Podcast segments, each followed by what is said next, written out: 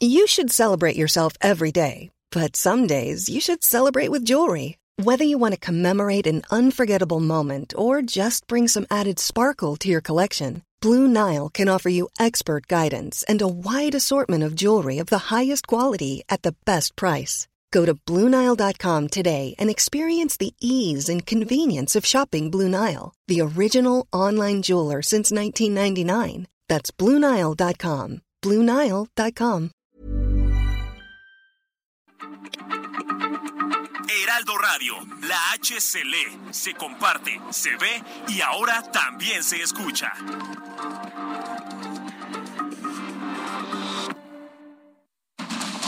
Inicia.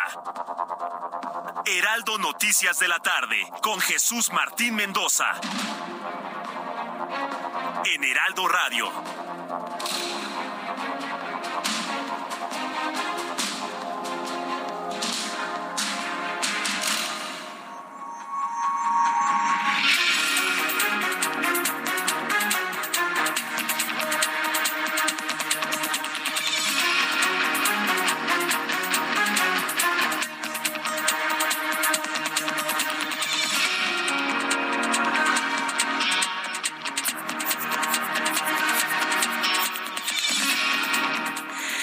Tarde con un minuto hora del centro de la República Mexicana. Bienvenidos, muy buenas tardes. Iniciamos el Heraldo Radio.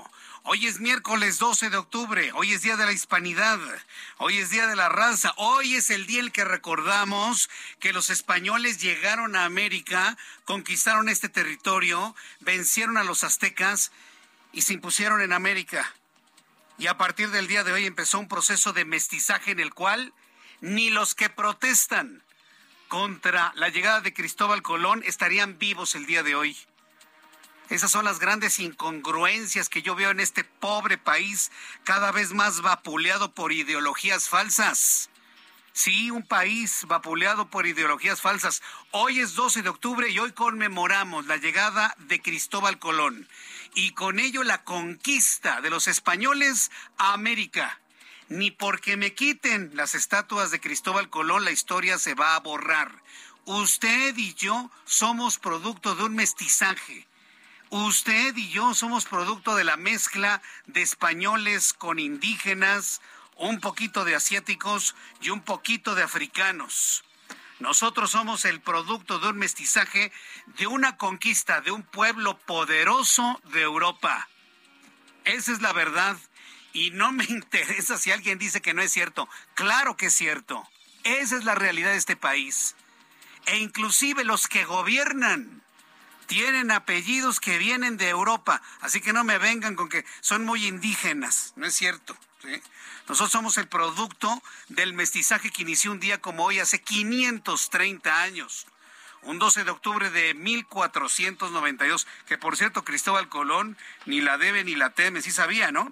Que ni siquiera tenía claro si había llegado a algún otro continente. Él pensaba que había llegado a la India y que se había confirmado su idea de que la Tierra era redonda o era una esfera pero pues en el camino se encontró con un continente que nadie conocía, cosa que ya descubrió después Américo Vespucio, cosa que ya después, ya en conocimiento, Hernán Cortés vino a hacer la conquista porque así era su trabajo. En fin, podemos platicar mucho sobre ello. Pero hoy es el Día de la Raza, hoy es el Día de la Hispanidad, hoy es el día en que recordamos que Cristóbal Colón llegó a América generando un nuevo camino y una nueva historia para los pueblos que vivían en esta tierra. Esa es la realidad. Y fueron conquistados y fueron vencidos. Y ganaron los europeos, y ganaron los españoles, y se hicieron de todas estas tierras. Esa es la verdad. Dejémonos de engañarnos. La sociedad mexicana tiende mucho a estarse engañando con cosas falsas. No, la verdad es que llegaron los españoles, nos conquistaron, nos aplastaron a las sociedades que habían aquí y gracias a la mezcla de esas dos naciones, hoy usted y yo estamos aquí en comunicación. No somos ni españoles ni indígenas, somos mexicanos. Somos el resultado de esa mezcla y de ese choque de culturas. Hoy recordamos ese día y hay que recordarlo como el nacimiento de nuestra nación, y hay que recordarlo como el nacimiento de nuestra raza, porque ni nadie es español puro, ni nadie es indígena puro, por favor. Que no vengamos con ese tipo de cosas. Me detengo en esto porque hay cada cosa que he leído en las redes sociales. Ya, señores, reconozcamos la verdad, llegaron los españoles y conquistaron a los pueblos de aquí y los aplastaron. Y se mezclaron con nosotros y nosotros somos producto de eso que ocurrió hace 530 años. En las noticias de este día, le informo que este miércoles el Tribunal Electoral del Poder Judicial de la Federación ratificó que tanto el presidente de México como la jefa de gobierno, Claudia Sheinbaum, y los dirigentes de Morena incurrieron en calumnias al calificar como traidores a la patria a legisladores de oposición que votaron en contra de la reforma eléctrica en abril pasado. El Tribunal Electoral del Poder Judicial de la Federación está aclarando que todos los actores que calificaron a quienes, y me incluyo, estuvimos en contra de la reforma eléctrica, somos traidores a la patria. Otro elemento más para que López Obrador mañana diga que quiere desaparecer al tribunal o que el tribunal electoral está eh, convertido en conservador y todo. Ya verá el día de mañana. Pero bueno, pues finalmente es una noticia importantísima que da a conocer el Tribunal Electoral del Poder Judicial de la Federación. También le informo que la iniciativa que incrementa el periodo de vacaciones de 6 a 12 días durante el primer año de servicio fue aprobado por la Comisión de Estudios Legislativos del Senado de la República, por lo que se ha enviado a la mesa directiva para la consideración de su discusión y votación en el Pleno. En otra noticia que le voy a destacar más adelante con detalle, la Cámara de Diputados aprobó con 28 votos a favor y 10 en contra el dictamen que, que reforme el artículo constitucional en materia de Guardia Nacional que busca la permanencia del ejército, es decir, que busca la militarización mexicana por lo menos hasta el año 2028. La Secretaría de Seguridad del Estado de México implementó un operativo de búsqueda de un adulto con el cual huyeron los perpetradores del robo de un niño que caminaba rumbo a la escuela junto con su mamá, esto en el municipio de Huehuetoca, en la entidad mexiquense el pasado 10 de octubre. Informarle que fue descubierto el cuerpo de Teresa de Jesús Saavedra Rodríguez, quien desapareció en Huehuetoca, ya que estamos hablando de Huehuetoca, encontraron el cuerpo de la joven de 24 años, madre de dos hijos, enterrada en una maderería de Tlalnepantla. ¿Cómo supieron que estaba ahí? Por declaraciones de los detenidos.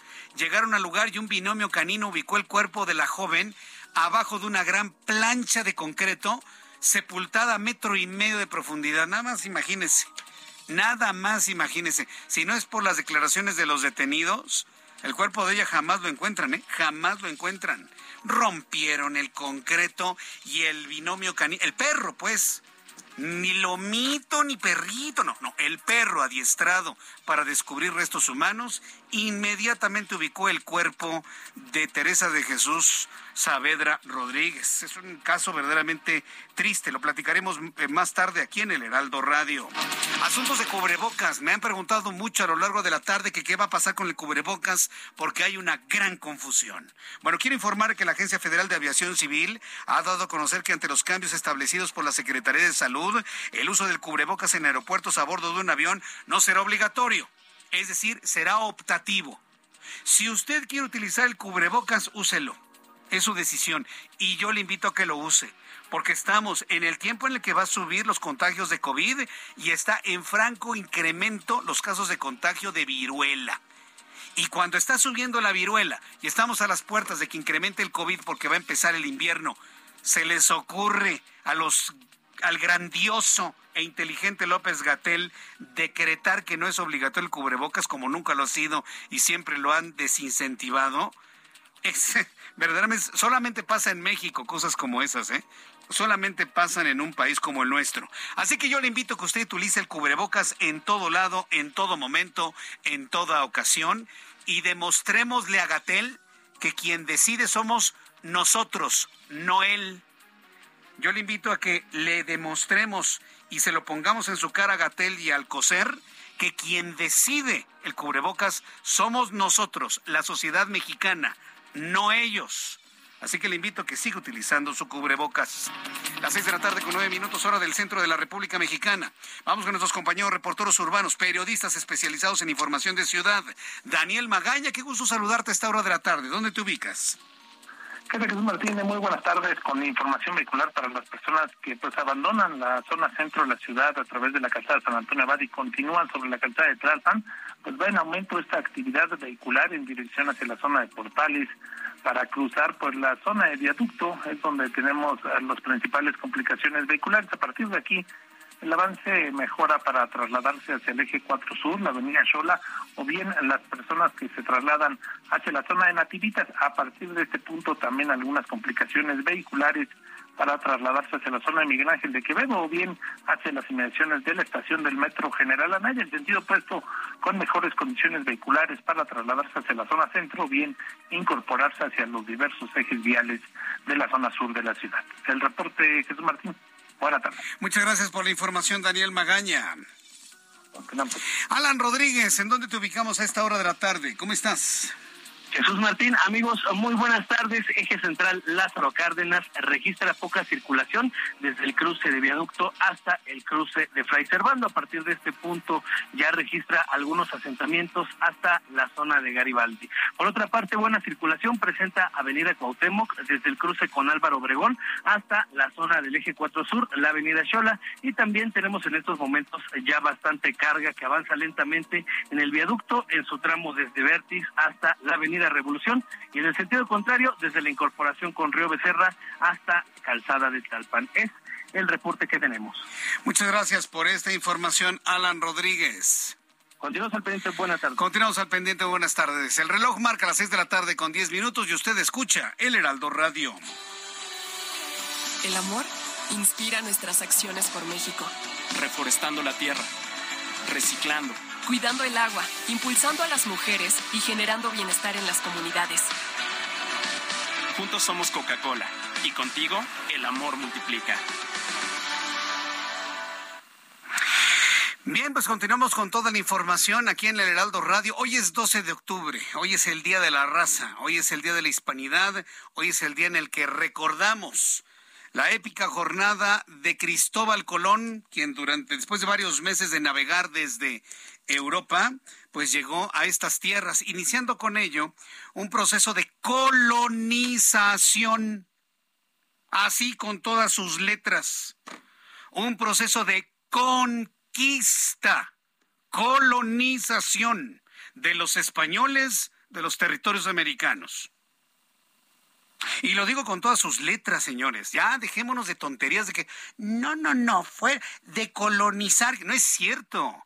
A ver, quítense la genética europea y española, quienes protestan, quienes quitan estatuas, tienen apellidos del otro lado del Atlántico, por el amor de Cristo. Dejémonos de tonterías, dejémonos de, de cosas tan pueriles como que no nos conquistaron, los pueblos indígenas viven. Fuimos conquistados. Esta tierra fue conquistada y los pueblos de aquí fueron vencidos. Y llegaron los españoles y se establecieron y se mezclaron. Y usted y yo somos producto de esa mezcla y de esa conquista. ¿Cuál es el problema de reconocerlo? ¿Cuál? En el momento que aceptemos usted y yo, esta sociedad, que somos producto de un choque de culturas, de la conquista y el triunfo de una sobre otra, los españoles sobre los pueblos que existían en América, en ese momento vamos a tener la posibilidad de crecer para ser un país del primer mundo. Porque en la medida que sigamos negando nuestro propio origen, que sigamos rumiando la herida de hace más de 500 años, eso no nos deja crecer. Ojalá y los maestros eso se lo dijeran a los muchachos, para que entendamos nuestro origen, para que aceptemos que estas tierras fueron conquistadas por ejércitos poderosos venidos de Europa. Y ya a partir del entendimiento y la aceptación de eso, empezar a crecer como nación independiente, porque no somos ni indígenas, no somos aztecas, no somos mayas, no somos tlaxcaltecas, no somos eh, lo que usted gusta y mande, y tampoco somos españoles, somos mexicanos. Entonces, hoy 12 de octubre estamos recordando el inicio de una nueva nación, de una nueva raza, de un nuevo pueblo que hoy conocemos como México. Y debemos estar debidamente orgullosos de ser mexicanos, producto de una gran mezcla que ya quisieran otros pueblos. Vamos a escuchar a Abraham Arriola con lo que debemos recordar un día como hoy, 12 de octubre. Amigos, bienvenidos. Esto es un día como hoy en la historia 12 de octubre y obviamente es el Día de la Raza y cosas así, pero hablemos de otras cosas. En 1570 en la Nueva España se funda la villa de Nuestra Señora de la Asunción de Salaya, lo que hoy es Celaya. Sí, señores, es el cumpleaños de la cajeta mexicana. 1709, en México, después de una votación democrática, se funda la villa de San Francisco de Cuellar, más tarde San Felipe Real de Chihuahua, lo que hoy es Chihuahua. 1792, en Nueva York, se celebra por primera vez el Día de Colón. 1864, en México, arriba a la ciudad de Chihuahua el presidente Benito Juárez. 1901, el presidente Theodore Roosevelt bautiza oficialmente a la mansión ejecutiva como la Casa Blanca. 1916, en México se funda el Club América. 1928, en Boston se usa por primera vez un respirador artificial.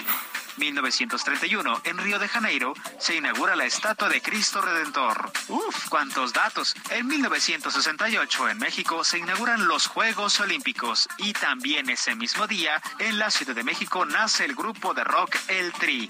Y por supuesto, hoy es el cumpleaños del papucho de papuchos, Hugh Jackman, también conocido como Wolverine, que volverá a interpretar su papel en la película de Deadpool. Amigos, esto fue un día como hoy en la historia yo soy el Papu de Papus, Abraham Arreola.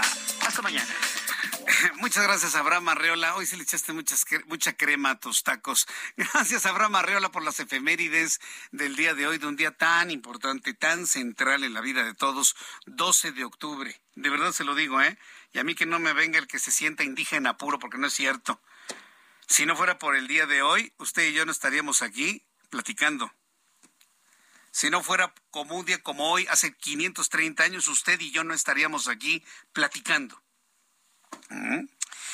Entonces, bueno, empezando a aceptar ese tipo de cosas, yo creo que podemos avanzar mucho, mucho, mucho, mucho en la vida. Bien. Vamos a revisar las condiciones meteorológicas para las próximas horas. El Servicio Meteorológico Nacional que depende de la Comisión Nacional del Agua, nos informan sobre las condiciones que van a prevalecer durante las siguientes horas. Estamos observando ya el desarrollo de la tormenta tropical Carl, zona de baja presión con potencial ciclónico y circulación anticiclónica en niveles medios de la atmósfera. Estarán provocando pues precipitaciones y lluvia a lo largo del occidente y centro de la República Mexicana. Esta tarde y noche, la amplia circulación de la tormenta tropical Carl, localizada frente a la costa de Veracruz, va a tener una interacción con una zona de baja presión con probabilidad para el desarrollo ciclónico en el Océano Pacífico al sur de la costa de Oaxaca. Dicha interacción va a generar el ingreso de humedad de ambos litorales, esperándose lluvias muy fuertes con puntuales intensas en Veracruz y Puebla, fuertes a puntuales muy fuertes en Guerrero, Oaxaca, Chiapas, Tabasco y chubascos con puntuales fuertes en Tamaulipas y Campeche. Dichas podrán originar incremento en los niveles de ríos y arroyos, deslaves e inundaciones en zonas bajas de los estados indicados. Además, se prevé viento con rachas de 80 a 90 kilómetros en la costa de Veracruz y de 60 a 80 kilómetros en la costa de Tamaulipas, además de oleaje elevado de 2 a 3 metros de altura en las costas de Tamaulipas y Veracruz.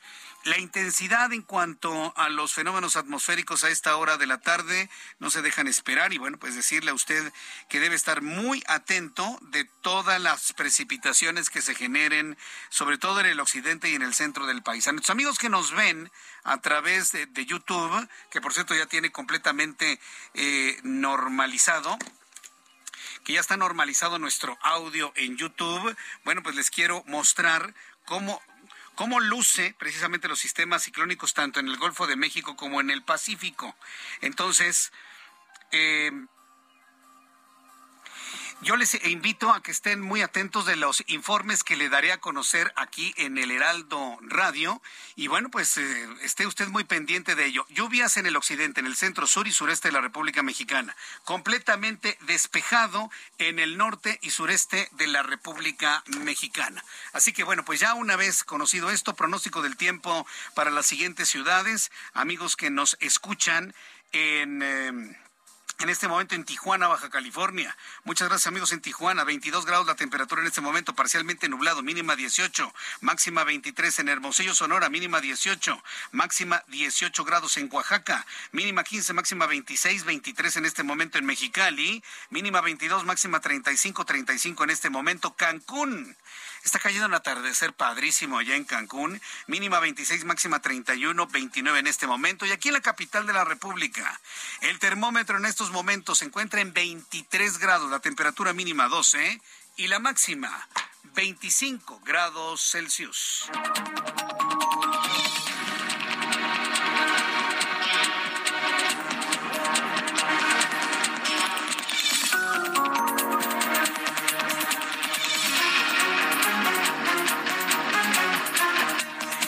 Son las seis de la tarde con 19 minutos, las seis de la tarde con 19 minutos, hora del centro de la República Mexicana. Vamos a continuar con la información importante del día de hoy. Y entro en. Ah, más adelante le voy a platicar, más adelante le voy a platicar del enorme, gigantesco incendio que se generó en la zona de San Jerónimo. Ahí en San Jerónimo, casi esquina con periférico, le voy a platicar lo que pasó con este incendio, esto un poco más adelante, pero antes entro en comunicación con mi compañero Jorge Almaquio. La Comisión de Puntos Constitucionales de la Cámara de Diputados aprobó la minuta modificada para permitir que las Fuerzas Armadas continúen en tareas de seguridad pública hasta el año 2028. Adelante, Jorge Almaquio, gusto en saludarte. Muy buenas tardes. ¿Qué tal, Jesús Martín, amigos del auditorio? Efectivamente, bueno, ya Jesús Martín, ya se lleva a cabo la discusión en el Pleno de la Cámara de Diputados de esta minuta que amplía hasta el 2028 la participación de las Fuerzas Armadas en labores de seguridad pública en todo el país. Quien subió a fundamentar el dictamen fue Juan Ramiro Robledo, presidente de la Comisión de Puntos Constitucionales, quien pidió, pidió respaldar los cambios hechos por la Cámara de Senadores. Resaltó, entre otras cosas, que la colegisladora, bueno, pues señala que a la hora de trabajar de manera excepcional, temporal, regulada y en auxilio de la seguridad pública, la, la, las Fuerzas Armadas tendrán que hacerlo con una mística y espíritu de conducta de policía civil. Y bueno, pues en este marco hay, por supuesto, la oposición, el PRD está dividido, pero aún así el coordinador del Sol Azteca, Luis Estesa Cházaro, dejó en claro que lo que busca Morena con esta minuta es tapar la falta de una estrategia de seguridad que tiene el gobierno federal, que ha caído, dijo, en un estado fallido ante el arrebato de la seguridad que lleva a cabo los grupos criminales en todo el país.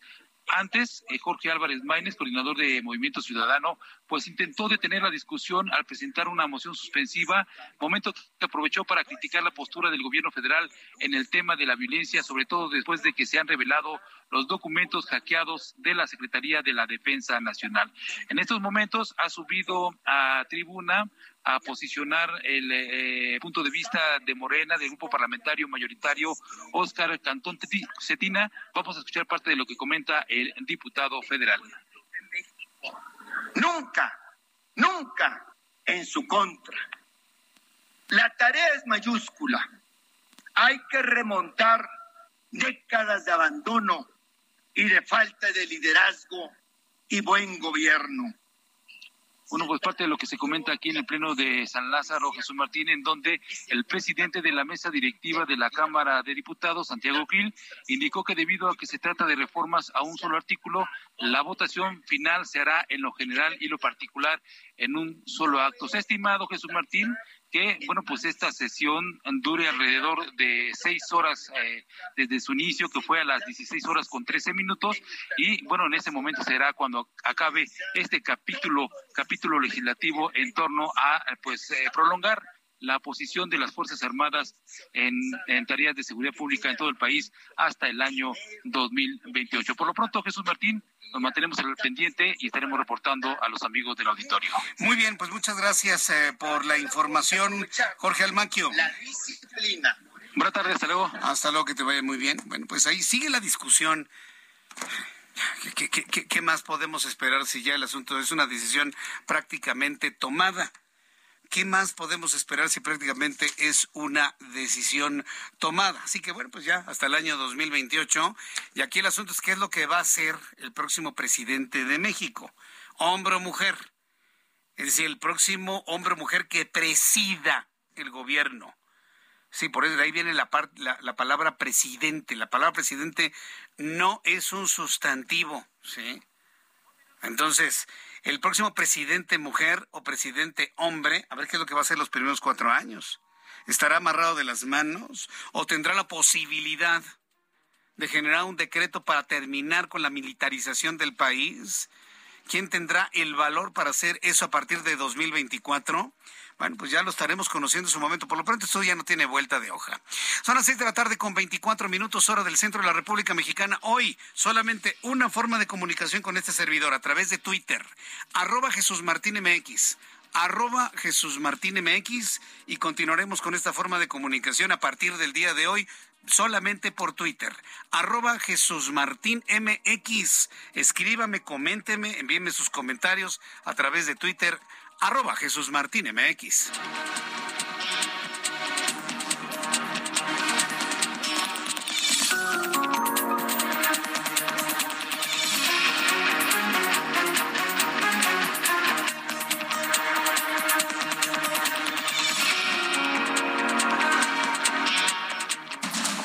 Escucha las noticias de la tarde con Jesús Martín Mendoza. Regresamos. Heraldo Radio, con la H que sí suena y ahora también se escucha.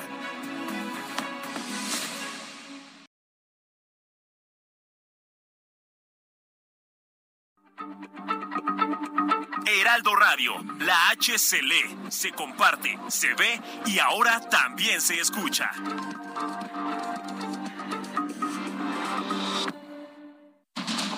Continúa Heraldo Noticias de la tarde con Jesús Martín Mendoza.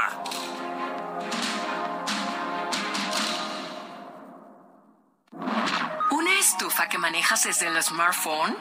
Nuevas estufas LG InstaView, ahora con inteligencia artificial LG ThinQ. Toca dos veces y descubre la magia del interior sin abrir la puerta. Las únicas con horno de convección, air fryer, grill y triple flama. Descubre la inteligencia de la cocina con LG. Destino Qatar en el Heraldo Radio. Una presentación de LG. Qatar espera más de un millón de visitantes durante la Copa del Mundo. Dada la afluencia esperada de fanáticos y turistas, existe la preocupación de que no se pueda ofrecer suficiente alojamiento a los visitantes, especialmente a aquellos que no tienen entradas y desean experimentar el evento y la cultura del país. Muchos residentes que rentaban departamentos se han quejado de haber sido desalojados y los propietarios dicen que la medida fue para dar paso a los visitantes. A principios de este año, el comité organizador había reservado ya el 80% de los hoteles y de las opciones de alojamiento en el país para los poseedores de boletos. Habrá dos cruceros con más de 4.000 habitaciones y villas de fanáticos en cuatro lugares diferentes. Se sabe que los visitantes que lleguen a Qatar sin boletos no pueden asegurar un lugar para quedarse. Con 130.000 habitaciones, para los más de un millón de aficionados que se esperan, dicen los organizadores que no hay preocupación por una posible escasez de alojamiento, pero hoy realmente nadie lo puede asegurar. Hasta la próxima, lo saluda Edgar Valero. Destino Qatar en el Heraldo Radio. Una presentación de LG. Hola México, ¿estás listo para vivir el mejor tenis del mundo? El Guadalajara Open Akron está por suceder y no te puedes quedar fuera. El mejor tenis del mundo por primera vez en Guadalajara recibirá a las mejores 56 jugadoras en singles y a las 32 parejas de dobles en el Centro Panamericano de Tenis del 17 al 23 de octubre 2022. El Guadalajara Open Akron contará con la participación de algunas de las mejores tenistas del mundo, como Arina Zabalenka, Annette Paula Badosa, Coco Gauff, María Zacari y más. Los esperamos en el Guadalajara Open Akron. ¿Estás in o estás out? Akron, estamos en el deporte.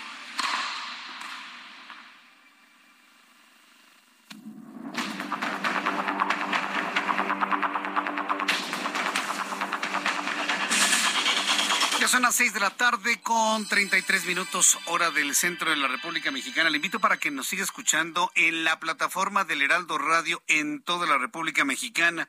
Aquí en el Valle de México estamos en el 98.5 de FM, 98.5 de FM, 98.5 de FM. ¿Se acuerda como siempre se lo he dicho, no? 98 punto cinco de FM y dígaselo a todo el mundo. Hoy y a partir de hoy estaremos en nuestra únicamente en la plataforma de El Heraldo Radio. ¿sí? Y a través de sus comentarios a través de Twitter, arroba Jesús Martín MX. Y próximamente, próximamente vamos a tener nuevamente nuestra comunicación vía WhatsApp, pero ya le informaré cómo, porque tendremos ya una forma muy tecnológica para poder atender sus comentarios, opiniones, puntos de vista, saludos, felicitaciones, videos, fotografías, recuerdos familiares. Ah, porque también recibo recuerdos familiares, por supuesto. Hasta eso los vamos a atender. Así que esté muy pendiente de esta forma de comunicación entre usted y yo. Bien, vamos a continuar con la información del día de hoy. Y bueno, pues decirle, a ver, antes, antes de, seguir, a ver, aquellos adoradores de López Obrador, tienen una forma particular de decirles, pero no les voy a decir así al aire en estas frecuencias. A ver, a todos los eh, adoradores y seguidores de López Obrador que repudian al PRI y que hablan del PRIAN, a ver, ¿cuántos hay aquí que son así? A ver. Ay, es que el PRI, es que el PRI está aliado al PAN, se llama PRIAN. ¿Cuántas veces escuchamos al presidente mexicano en su conferencia matutina hablar de una alianza entre el PRI y el PAN? Pues, ¿qué cree? ¿Qué cree? Que esa alianza nunca ha existido, siempre ha sido una mentira. Yo se los he dicho. Hoy el secretario de Gobernación habló de una alianza de Morena con el PRI. ¿Cómo la ven? A ver, seguidores de López Obrador a ciegas. Argumentenme algo. Díganme algo. Hoy el secretario de Gobernación, Adán Augusto López, confirmó que hay un pacto político con el PRI, Morena con el PRI. Sí, señores. ¿Qué va a decir eh, Mario Delgado? Se le cayó el Internet. ¿Qué va a decir Citlali Hernández? Se le cayó el Internet. ¿Qué va a decir eh, John Ackerman? Se le cayó el Internet. ¿Qué va a decir eh, todos aquellos que tuitean y que están así rendidos al presidente y echándole pollas al PRI y al PAN. Hoy el propio secretario de Gobernación, que aspira a ser presidente de México en 2024, está confirmando una alianza política con el PRI. Cuidado, ¿eh? También es un engaño. Es un engaño para que el PRI no regrese o no pueda hacer una alianza de oposición con el PAN, el PRD, Movimiento Ciudadano y organizaciones sociales. También el PRI debe estar muy claro que los están usando. Pero hoy Morena y el secretario de Gobernación habla de una alianza entre Morena y el PRI. Nació el primor de manera oficial. Primor.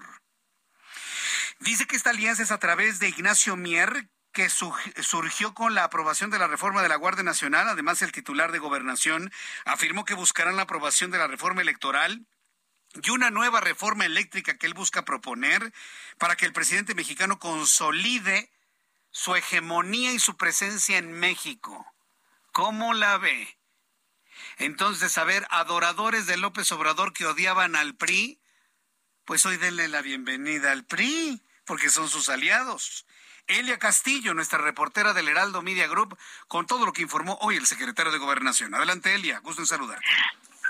Muy buenas tardes, Jesús Martín, te saludo con mucho gusto aquí al auditorio. Bueno, pues así es, previo a la discusión en comisiones y en el pleno de la Cámara de Diputados de esta minuta que regresó el Senado de la República que amplía hasta 2028 la presencia o la participación del ejército en labores de seguridad pública, pues el secretario de Gobernación, Adán Augusto López, se reunió con los diputados de Morena aquí en el Palacio Legislativo de San Lázaro. En esta reunión reveló que existe un acuerdo político con el PRI que va más allá de la aprobación de una reforma constitucional, por lo que abrió la posibilidad que los puedan acompañar en la aprobación de la reforma electoral y además planteó revivir la reforma eléctrica. Durante esta reunión que sostuvo la mañana de este miércoles con los diputados morenistas. Bueno, pues el secretario de Gobernación dio detalle, narró a detalle cómo se dio esta negociación con, eh, con el PRI para poder presentar esta iniciativa que hoy se está discutiendo aquí en la Cámara de Diputados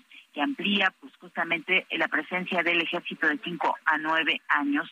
Dijo que esa negociación se dio porque el PRI se acercó a Morena inició antes del primero de septiembre. En este contexto, pues eh, insistió en que pueden aprovechar para aprobar la reforma electoral y también, pues también revivir la reforma eléctrica y también aprobarla, porque no recordemos que fue rechazada esta reforma constitucional. Pero escuchemos Jesús Martín cómo se los dijo esta mañana a los diputados de Moreno. Y pues suena interesante, Nacho, pero pues diles que si ya se van a animar, pues que vayamos a otras cosas, ahí con la guardia y otros temas. Fui a ver al presidente y le comentó, fíjese que me gustó Nacho y le platiqué esto, que no me la creyó. Veanlo, gusta Nacho. Y así fue y se empezó a construir la posibilidad de lo que hoy tenemos, que es un acuerdo político que va más allá de una reforma constitucional. Es un acuerdo político que nos va que le va a permitir el gobierno del presidente López Obrador a transitar de otra manera y a consolidar la gobernabilidad que el país requiere, pero sobre todo que requiere el gobierno del presidente López Obrador.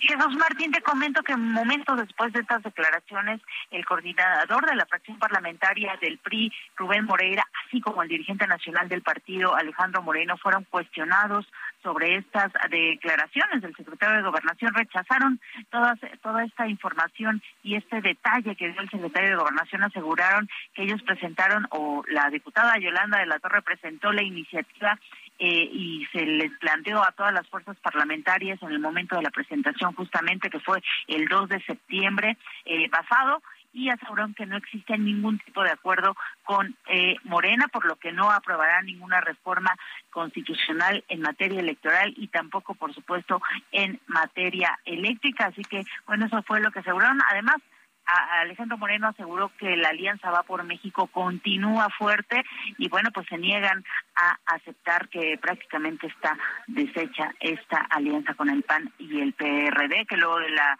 eh, presentación de esta iniciativa eh, pues militar le hicieron una pausa a la coalición. Ese es el reporte que les, les Muchas gracias por la información, Elia. Muy buenas Hasta luego. Elia Castillo, nuestra compañera reportera, con lo declarado por Adán Augusto López. Una trampa, pues ya se lo dije. Pero a ver, que, que, que, los adoradores de López Obrador y ahora futuros adoradores de López Hernández, ¿sí? Con, con, esta campaña tan extraña de que siga López y con doble mensaje, sí, a ver, a ver qué me dicen. No hay un lambiscón de López Obrador que me diga que me justifique en este momento la alianza política con el PRI. No hay uno. Ni Hernández, ni, ni, ni nadie. Ni el Facundo Malo, ni nadie. Nadie puede hacerlo. Le digo, al dirigente nacional de, de Morena, Mario Delgado y a Citlali, se les cayó el internet. Está así girando, ¿no? Su, su, su internet no han dicho una sola palabra, ni de la militarización que ellos negaron y de la alianza con el PRI. ¿Ahora me entiende por qué una Tatiana Cloutier agarró y renunció y se fue? Pues claro, por supuesto, es la total y absoluta incongruencia. La total y absoluta incongruencia. Así que, lambiscones de López Obrador, que son los más allegados, acostúmbrense a la alianza con el PRI. ¿Cómo la ven?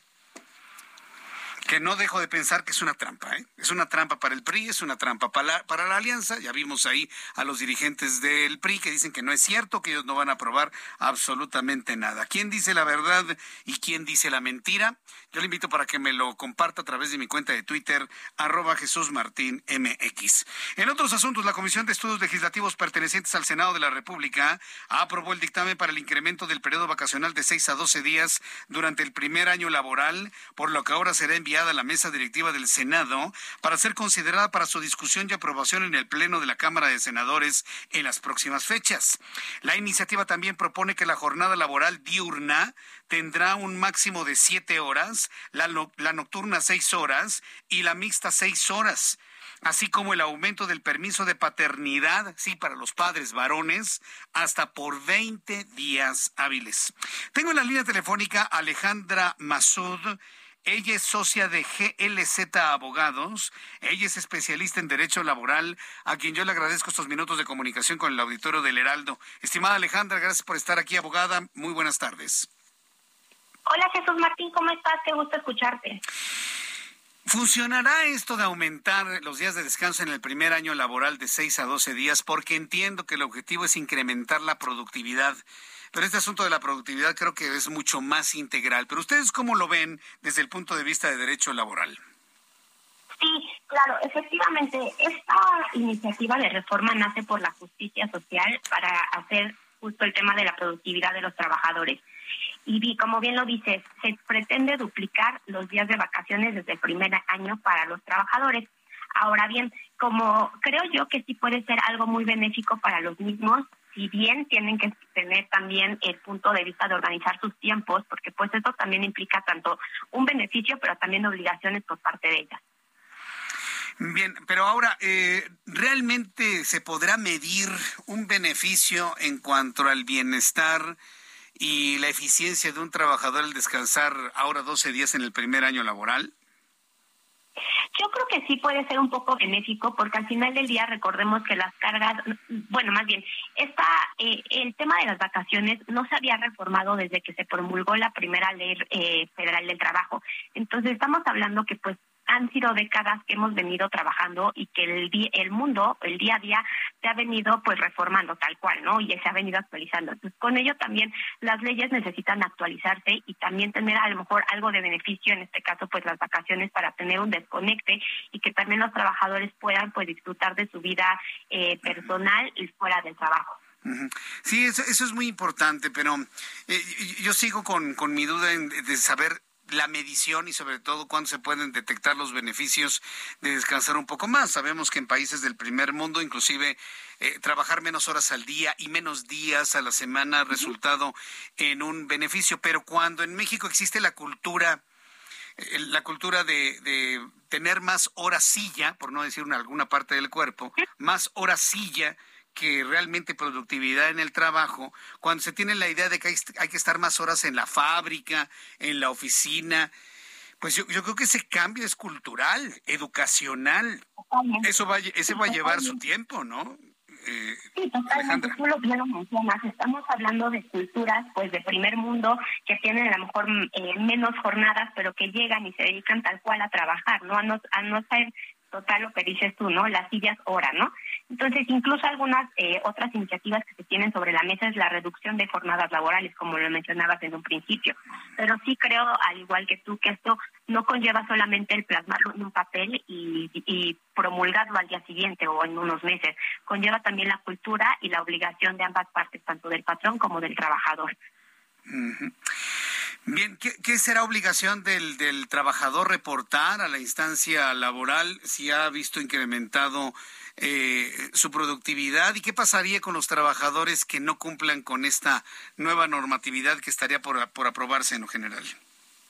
Ok, yo creo que como obligaciones de los trabajadores, porque al final es un beneficio muy grande el que se le dupliquen las vacaciones, pero creo yo que todo beneficio, lo que te digo, trae una obligación.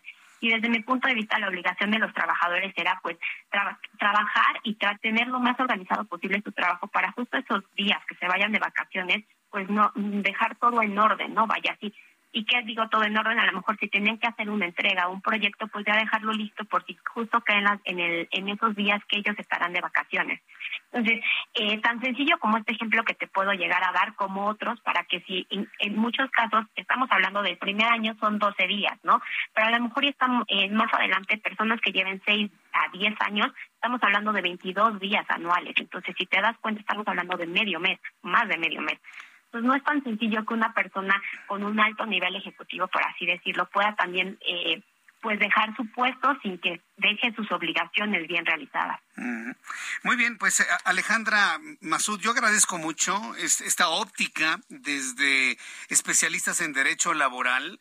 Y bueno, pues vamos a ver finalmente de qué manera esto puede beneficiar a las personas y de qué manera pues, lo van a digerir también los empleadores en nuestro país.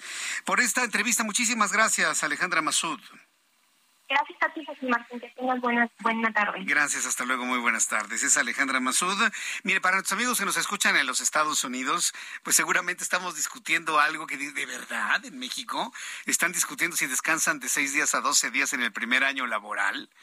Imagínense, ¿no? ¿Cómo, cómo, somos vistos en los Estados Unidos cuando ya se paga por hora de trabajo, por hora de trabajo? Estamos años luz en el avance en cuanto a derechos laborales que hay en los Estados Unidos. Por cierto, quiero enviar un caluroso saludo a nuestros amigos que nos escuchan a través de Now Media Radio en Huntsville, Texas, a través de la KHMR 104.3 de FM.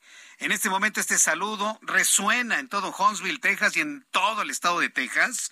Estamos transmitiendo a través de la KHMR 104.3 FM en Huntsville, Texas, con todas las noticias de México, de los Estados Unidos hasta allá. Por cierto, un gran saludo a nuestro querido amigo Juan Guevara, que por cierto, sabe que a propósito de lo que estábamos platicando, de que hoy es el Día de la Raza, que hoy recordamos el inicio de un proceso de conquista de dominación de los españoles en esta parte del mundo, pese a quien le pese, duela a quien le duela, esa es la realidad y la historia no se borra, ¿sí? Eh, Juan Guevara me mandó un, promedio, un análisis eh, de la estimación étnica del pueblo mexicano. Fíjese, me pareció muy, muy interesante. Le decía que somos una mezcla de españoles indígenas, asiático y africano. Pues me faltaron algunos ingredientes para para la receta que da por resultado usted y yo como mexicanos. Fíjese.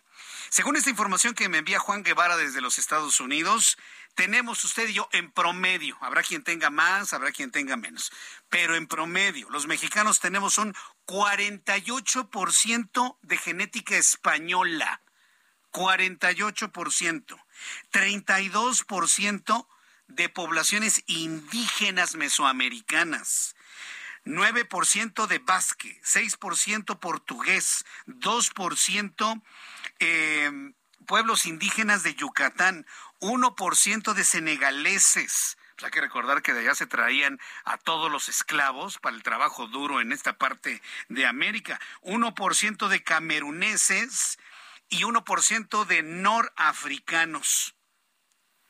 Esos son los ingredientes, la sal, la pimienta, la cebolla, el jitomate, los chiles, para crear esta salsa que llamamos, llamamos hoy mexicanos. Ahí están los ingredientes. Español, indígena, portugués, maya, senegalés, camerunés y norafricano. Y yo pues, le pondré una pizca, así hablando en términos de, de gastrolab, le pondré una pizca de asiático. ¿sí?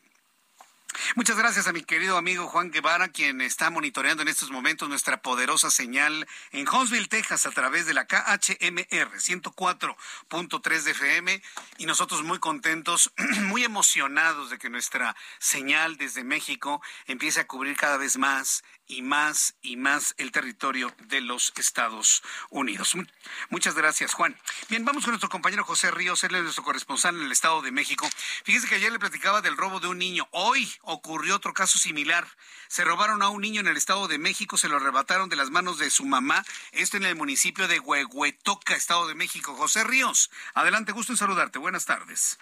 ¿Qué tal, Jesús Martín? Buenas tardes. Te saludo con gusto a ti, a quienes nos escuchan hoy por el Heraldo Radio. Pues sí, de nueva cuenta, por segundo día consecutivo en el Estado de México, se registra otro secuestro en un menor de edad, en esta ocasión en el municipio de Huehuetoca. Sin embargo, en esta ocasión, Jesús Martín, contrario a lo que ocurrió ayer, donde, pues bueno, se rescató a un menor de edad, en esta ocasión en Huehuetoca, pues lamentablemente todavía se sigue con la búsqueda de este menor. Y se quiere apuntar que, eh, de acuerdo con imágenes difundidas en redes sociales, se observa que en el centro de Huehuetoca una madre fue arrebatada, parte de su hijo, por mano de dos personas eh, a punta de pistola y después abordado este menor en una camioneta, la cual pues hasta el momento se tiene conocimiento que fue trasladado con dirección hacia el estado de Hidalgo. Sin embargo, Jesús Martín, hasta el momento no tenemos más información al respecto, salvo que la Secretaría de Seguridad del Estado de México nos está informando que pues ya se están realizando las labores de inteligencia para localizar a este menor de edad que fue pues, raptado, como te comento, por dos sujetos armados en una camioneta en el centro de Huehuetoca. Hay que apuntar, Jesús Martín, que estas imágenes fueron captadas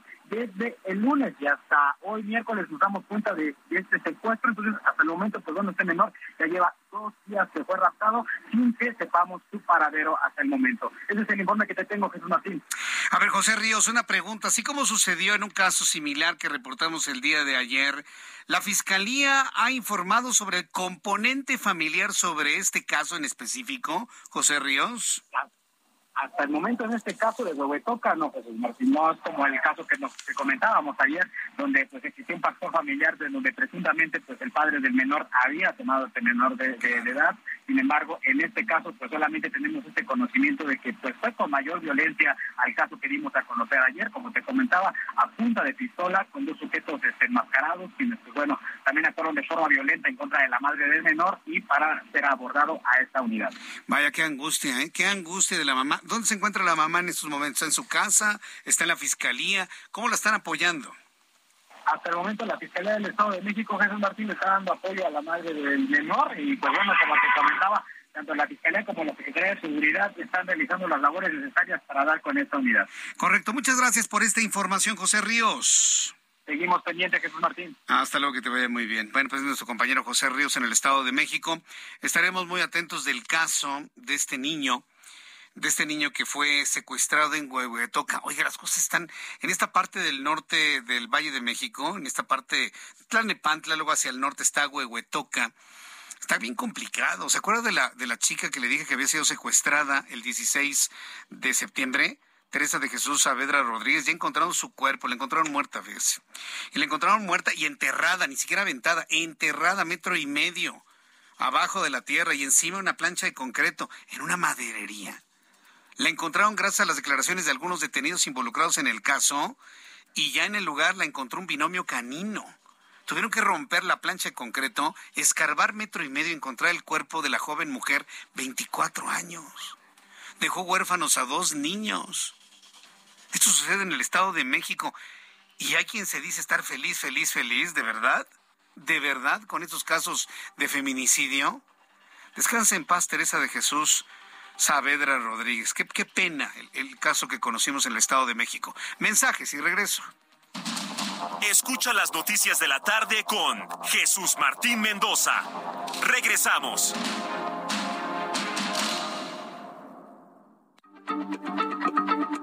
Heraldo Radio, la H se lee, se comparte, se ve y ahora también se escucha.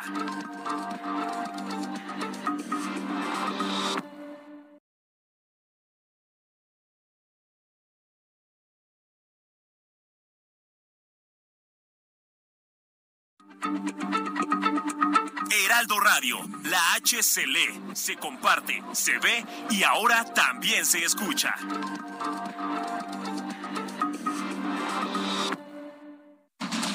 Continúa Heraldo Noticias de la tarde con Jesús Martín Mendoza.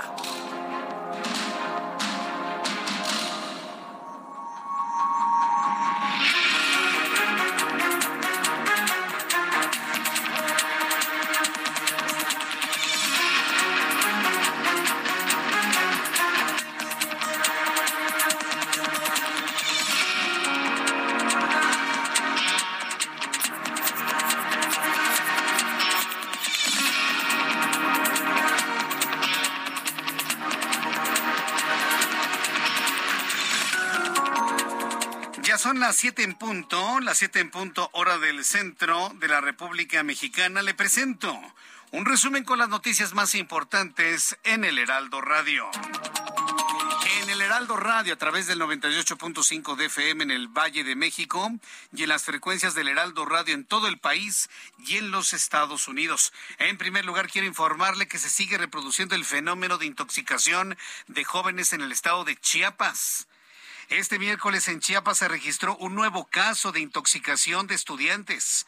Los reportes indican que al menos siete alumnos de la Secundaria Federal 1 de Tapachula resultaron intoxicados presuntamente con sustancias ilícitas. Otro caso de la disolución de posible presunta droga, posiblemente cocaína, en el agua que están consumiendo los jóvenes. Le tendré los detalles más adelante aquí en el Heraldo Radio. También le informo que en el estado de Jalisco se reporta un saldo blanco en la segunda mayor peregrinación de México, la romería de Zapopan. Más adelante aquí en el Heraldo Radio con nuestros compañeros corresponsales le voy a tener todos los detalles aquí en el Heraldo. Otra de las noticias importantes que han surgido el día de hoy es que Horacio Duarte renunció a su cargo en la Agencia Nacional de Aduanas para integrarse como coordinador a la campaña de Delfina Gómez en la búsqueda de la gubernatura del Estado de México. Alejandra Masud, socia de GLZ Abogados y especialista en Derecho Laboral, informó en entrevista con el Heraldo Radio que esta reforma a la ley del trabajo era necesaria porque desde su promulgación no se había reformado y necesitaba actualizarse. Agregó que el éxito de la duplicación de los días de vacaciones va a depender de la correcta implementación del tiempo de los trabajadores para realizar sus responsabilidad, responsabilidades y organizar los pendientes antes de tomar los días de vacaciones. Esto fue lo que nos dijo nuestra entrevistada el día de hoy. Eh, el tema de las vacaciones no se había reformado desde que se promulgó la primera ley eh, federal del trabajo. Entonces estamos hablando que pues han sido décadas que hemos venido trabajando y que el, día, el mundo, el día a día, se ha venido pues reformando tal cual, ¿no? Y se ha venido actualizando. Entonces con ello también las leyes necesitan actualizarse y también tener a lo mejor algo de beneficio, en este caso pues las vacaciones para tener un desconecte y que también los trabajadores puedan pues disfrutar de su vida eh, personal y fuera del trabajo. Yo creo que como obligaciones de los trabajadores, porque al final es un beneficio muy grande el que se le dupliquen las vacaciones, pero creo yo que todo beneficio, lo que te digo, trae una obligación. Y desde mi punto de vista, la obligación de los trabajadores era pues trabajar y tener lo más organizado posible su trabajo para justo esos días que se vayan de vacaciones, pues no dejar todo en orden, no vaya así. Informo en este resumen de noticias que a nueve días del secuestro de Ana Lilia Ocampo Ayala, la Fiscalía del Estado de México informó que la hermana del presidente municipal de Ixtapan de la Sal, Edgar Ocampo Ayala, en el Estado de México, fue localizada con vida. Agregaron que el hallazgo se logró tras el operativo de la búsqueda desplegado, aunque no dieron a conocer el lugar donde fue encontrada la hermana del edil de de la Sal. Este miércoles la Asamblea General de la Organización de las Naciones Unidas aprobó por mayoría una resolución que condena a la anexión ilegal por parte de Rusia de cuatro territorios de Ucrania. La resolución también declara que los actos ilícitos en referencia a los referendos que realizó Rusia en Donetsk, Gerson, Lugansk y Zaporizhia entre el 23 y 27 de septiembre no tienen validez alguna. Eso es lo que dice Ucrania. Y tampoco sirven para modificar de ninguna manera el estatuto de esas regiones en Ucrania. ¿Qué va a hacer Volodymyr Zelensky si el 90% de los habitantes de esas regiones quieren separarse de Ucrania para unirse a Rusia? ¿Cómo los obliga? A ver, ¿cómo obliga usted a una población donde nueve de cada diez se quiere separar de Ucrania para unirse a Rusia? ¿Cómo los obliga? ¿Con qué documento? ¿Con qué ley? ¿Con qué principio? ¿Con qué historia? ¿Cómo detiene usted a alguien que se quiere ir para que no se vaya? A menos que lo amarre y parece que eso es lo que está buscando Volodymyr Zelensky en Ucrania. Carice Etienne, directora de la Organización Panamericana de la Salud, dijo que la emergencia sanitaria por COVID-19 puede estar pasando de una fase aguda de la pandemia a una fase de control sostenido, pero de ninguna manera están hablando de una finalización de la pandemia. Solamente ha transitado de una fase aguda a una fase de control sostenido, pero sigue siendo pandemia detalló que existe una tendencia a la, baja, eh, a la baja del virus COVID-19. Incluso se ha observado ese fenómeno a la baja de contagios en la región de las Américas. Pero eso sí, hoy Carissa Etienne, directora de la Organización Panamericana de la Salud, conminó al gobierno mexicano a que se deje de cosas y que mantenga la utilización del cubrebocas en lugares cerrados. Hoy la Organización Panamericana de Salud le advierte, el gobierno no va a entender, le pide a la sociedad mexicana, la Organización Panamericana de la Salud, le pide a la sociedad mexicana que sigamos utilizando el cubrebocas de manera obligatoria en lugares cerrados. Eso se lo está pidiendo la Organización Panamericana de la Salud a la sociedad, se lo está pidiendo a los empresarios, a los dueños de plazas, a los dueños de tiendas, a los dueños de comercios, que mantengan la obligatoriedad del uso del cubrebocas en áreas cerradas, sobre todo en este tiempo que se va a incrementar los casos de contagio, porque ya sabemos que el virus COVID-19 prevalece más en el frío. Hoy la Organización Panamericana de la Salud está pidiéndole a usted y a mí que mantengamos el uso del cubrebocas en lugares cerrados. La NASA ha informado que la misión no tripulada Artemis 1 tendrá un nuevo intento de lanzamiento, el cual será no el 17 de octubre. La próxima ventana estaba programada para el 17 de octubre, es decir, el próximo lunes, pero quiero decirle que la misión no está lista no han podido terminar la reparación, entre comillas, del motor, entre comillas, del tanque de hidrógeno, entre comillas. ¿Y por qué lo entrecomillo? Porque yo lo personal pienso que eso no es cierto. Hay otra razón que escapa a nuestro alcance, por lo cual no han permitido el regreso del hombre a la Luna. El caso es que, bueno, la NASA va a intentar lanzar Artemis el próximo 14 de noviembre. Esta misión es para poner a prueba las capacidades de la Agencia Espacial para un viaje tripulado que llevará a la primera mujer a la Luna, ya lo sabemos. Pero la siguiente ventana y el siguiente intento de enviar Artemis a la Luna con robots y con máquinas y lo que usted quiera será el próximo 14 de noviembre. Le voy a tener toda la información aquí en el Heraldo Radio. Medios ucranianos informaron que los pobladores de Kiev, Ucrania, decidieron organizar una orgía masiva ante la posibilidad de un ataque nuclear por parte de Rusia. Imagínense, pues como ya nos vamos a morir, pues todos a tener sexo, todos contra todos. Y organizaron eso precisamente allá en aquella región del mundo decidieron en Ucrania. Eso es lo que dice Vladimir Putin, que quiere combatir, que dice que la sociedad ucraniana, que está occidentalizada y que está descompuesta. Bueno, pues ucranianos decidieron tener relaciones sexuales sin freno ante la posibilidad de morir en un ataque nuclear. Por el momento el grupo donde se organiza el evento de relaciones sexuales abiertas y sin freno está conformado por 15 mil personas 15 mil personas convocadas a una orgía masiva ante la posibilidad de morir en una conflagración nuclear. El Centro Nacional de Computación Científica de Investigación de Estados Unidos informó que el cambio climático, especialmente el aumento de temperaturas y de humedad en el ambiente, afectan el enfriamiento de las computadoras y de las supercomputadoras, disminuyendo su rendimiento incluso ocasionando que el ordenador se caliente en exceso y deje de funcionar.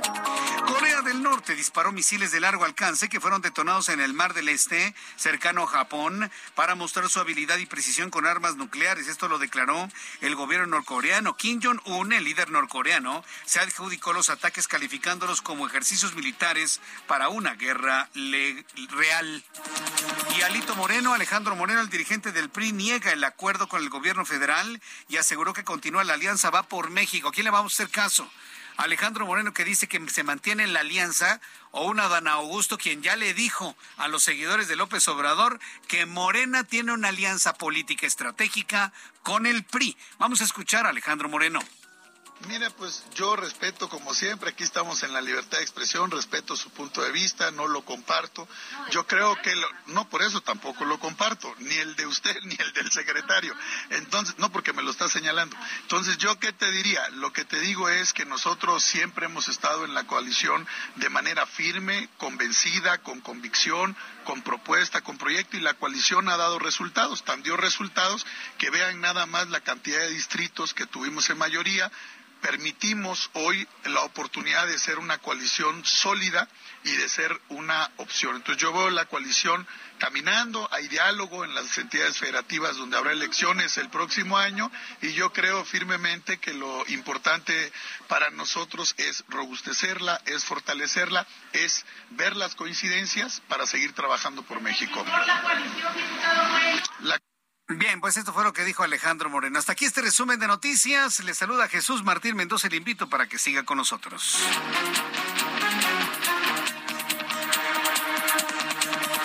son las 7 con 11, las 19 horas con 11 minutos, hora del centro de la República Mexicana. Vamos a revisar lo que sucede en las calles del Valle de México. Empiezo con mi compañero Daniel Magaña. ¿En dónde te ubicamos esta hora, Daniel? Muy buenas tardes.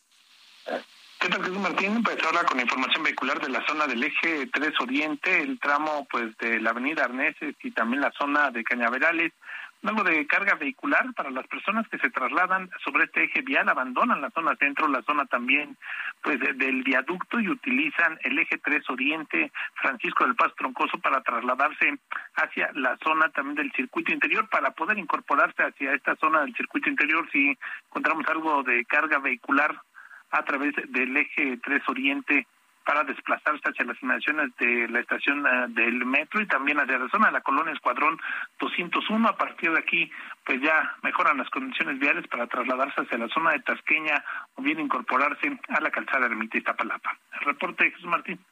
Buenas tardes. Muchas gracias por la información, Daniel Magaña. Saludo a Alan Rodríguez con la información. Adelante, Alan, ¿en dónde te ubicamos? Jesús Martín, amigos, muy buenas tardes. Eh, tenemos en estos momentos buen avance en la Avenida Congreso de la Unión para todos nuestros amigos automovilistas que se desplazan desde la zona del eje 3 Sur, perímetro del mercado de Jamaica, hasta la zona del circuito interior. Por otra parte, comentarles que Fray Servando presenta avance lento desde Lázaro Cárdenas hasta la zona del eje 3 Oriente, la Avenida Francisco del Paso y Troncoso. Únicamente hay que recordar que esta vialidad es utilizada para la movilidad alternativa por el cierre de la línea 1 del metro desde Valderas hasta Pantitlán. Como alternativa tenemos el eje 2 sur, la avenida Doctor Olvera y su continuación la avenida del Taller. Es el reporte que tenemos. Muchas gracias por esta información, Alan Rodríguez. Continuamos el pendiente, buenas tardes. Hasta luego, muy buenas tardes. Son las 7 con 13, ¿eh? las 19 horas con 13 minutos, hora del centro de la República Mexicana. Eh, quiero informarle que en Jalisco reportan saldo blanco en la segunda mayor peregrinación de México. Se llama la Romería de Zapopan.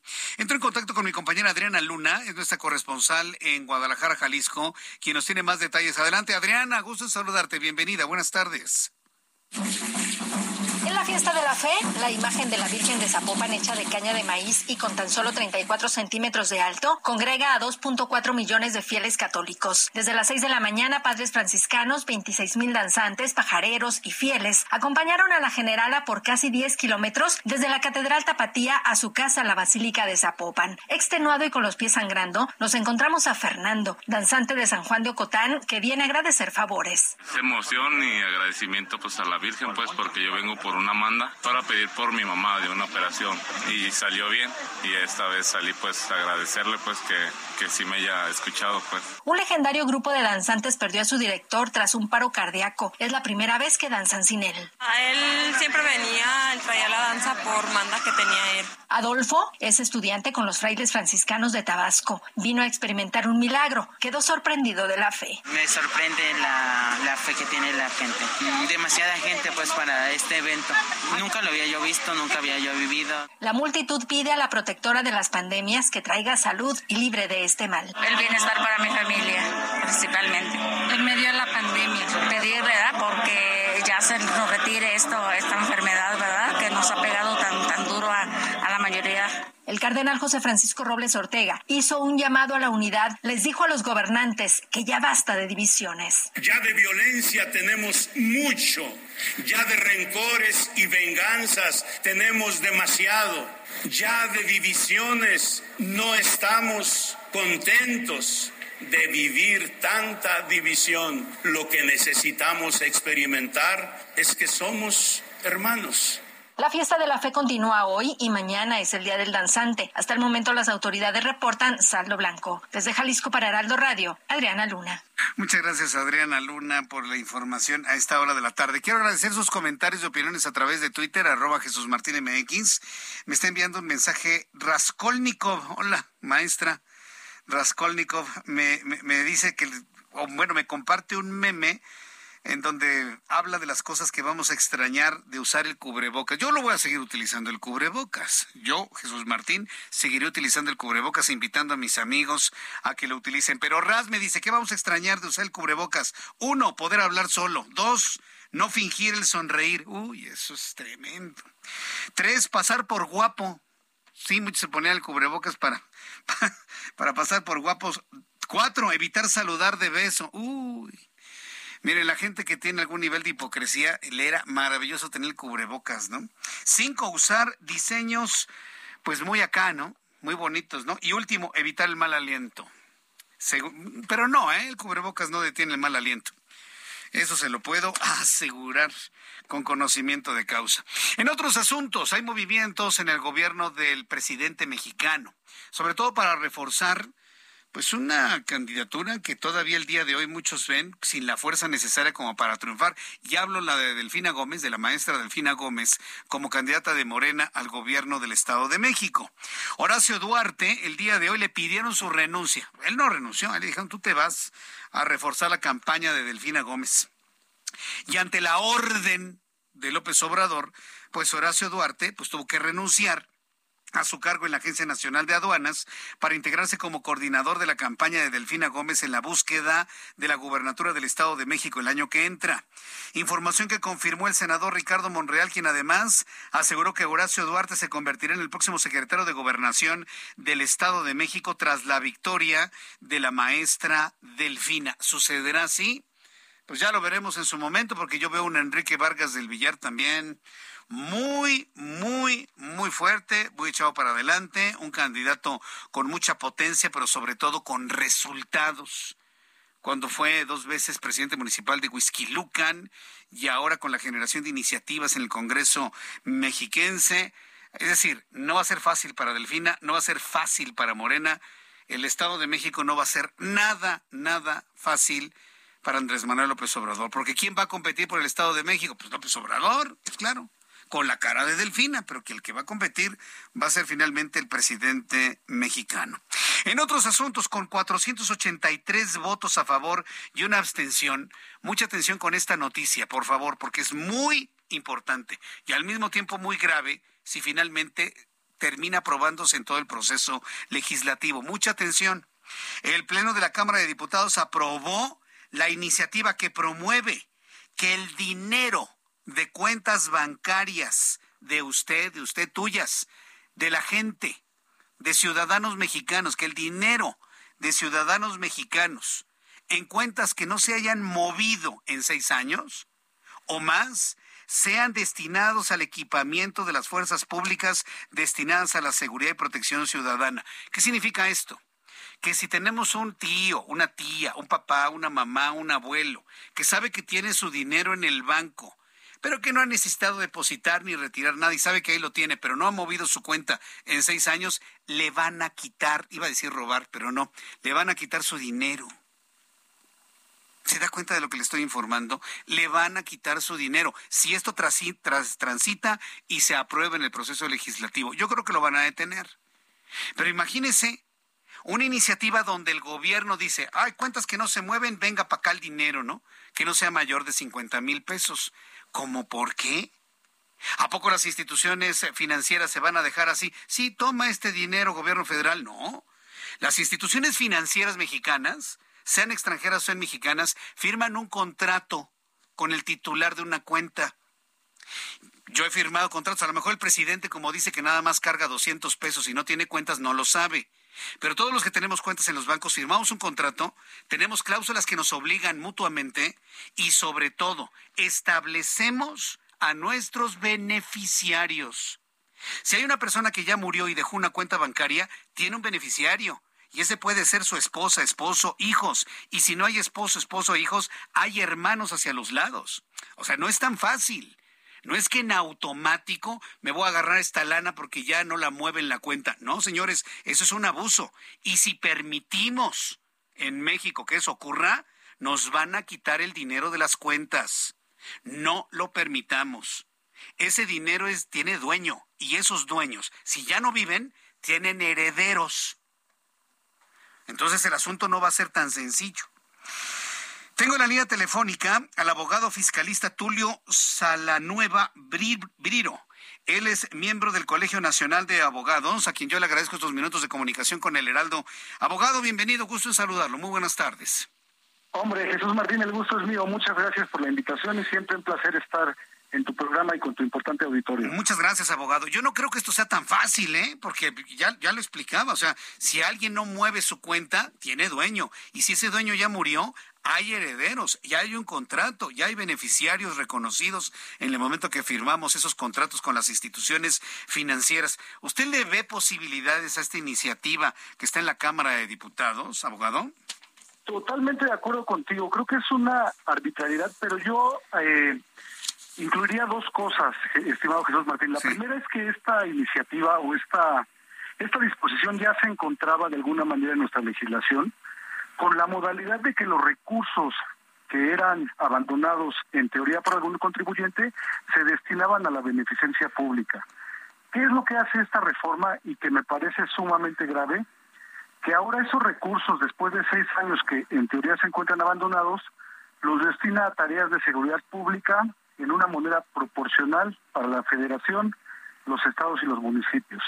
Y yo me preguntaría y le preguntaría a nuestro importante auditorio, estimado Jesús Martín, ¿por qué una labor de inteligencia de seguridad nacional tan importante como la seguridad pública se va a supeditar a depósitos bancarios abandonados? Creo que es una cuestión en la que se nos deja ver evidentemente que nuestro Congreso, que nuestra Secretaría de Hacienda no tiene debidamente destinados todos los recursos que se necesitan para una labor tan importante y bueno, de ahí la precaria seguridad de la que gozamos en este momento los mexicanos.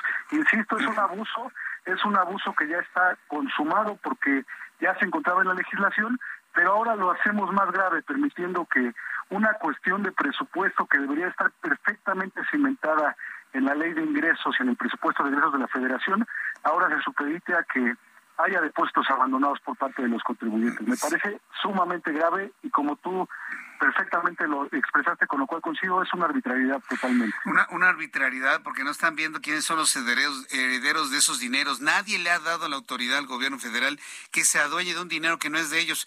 Pero esto me enciende los focos de la desesperación del nivel de desesperación que tiene el gobierno de López Obrador de hacerse de recursos hasta de los particulares, abogado. Esto puede sentar un precedente muy grave, tanto para las finanzas nacionales como para la seguridad de los ahorros en México. Esto inclusive hasta puede hacer que muchos capitales internacionales salgan de México ante la inseguridad de tener dinero en instituciones financieras mexicanas. Sí, sin duda es una señal negativa para los mercados nacionales, por supuesto para los internacionales. Creo que no es necesario que se destinen recursos de esta manera, como decíamos, a cuestiones tan trascendentes para los mexicanos. El presupuesto debe estar debidamente contemplado y sin duda es una mala señal para los mercados internacionales y para el propio mercado nacional de valores. Ahora, ¿cuáles son las alternativas que se tienen para parar este despropósito? Pues mira, en teoría eh, debe de cumplir con determinadas formalidades la institución bancaria, debe de estar supervisada por la Comisión Nacional Bancaria de Valores. ¿Cuáles son estas? Eh, en primer lugar, que la cuenta no tenga movimientos por tres años. Cuando se da este supuesto, se mandan los recursos a una cuenta concentradora eh, global y después de estos tres años, entonces es cuando ya los recursos pasan a propiedad del, de la Federación del Fisco Federal. Pero eh, la formalidad que no debemos olvidar y que muchísimas veces no cumplen ni las instituciones financieras ni las propias secretarías de Estado es que se debe dar aviso puntual. Puntual personal al contribuyente para que tenga conocimiento de que esos recursos van a salir de su patrimonio, lo cual no se hace actualmente. Quiero agradecerle mucho. Gracias por esta entrevista. Que tenga muy buenas tardes. Con Jesús Martín Mendoza. Regresamos. Heraldo Radio, con la H que sí suena y ahora también se escucha.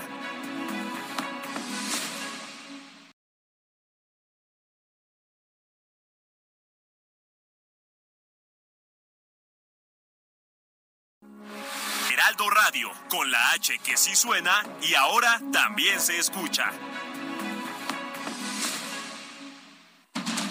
Continúa Heraldo Noticias de la tarde con Jesús Martín Mendoza.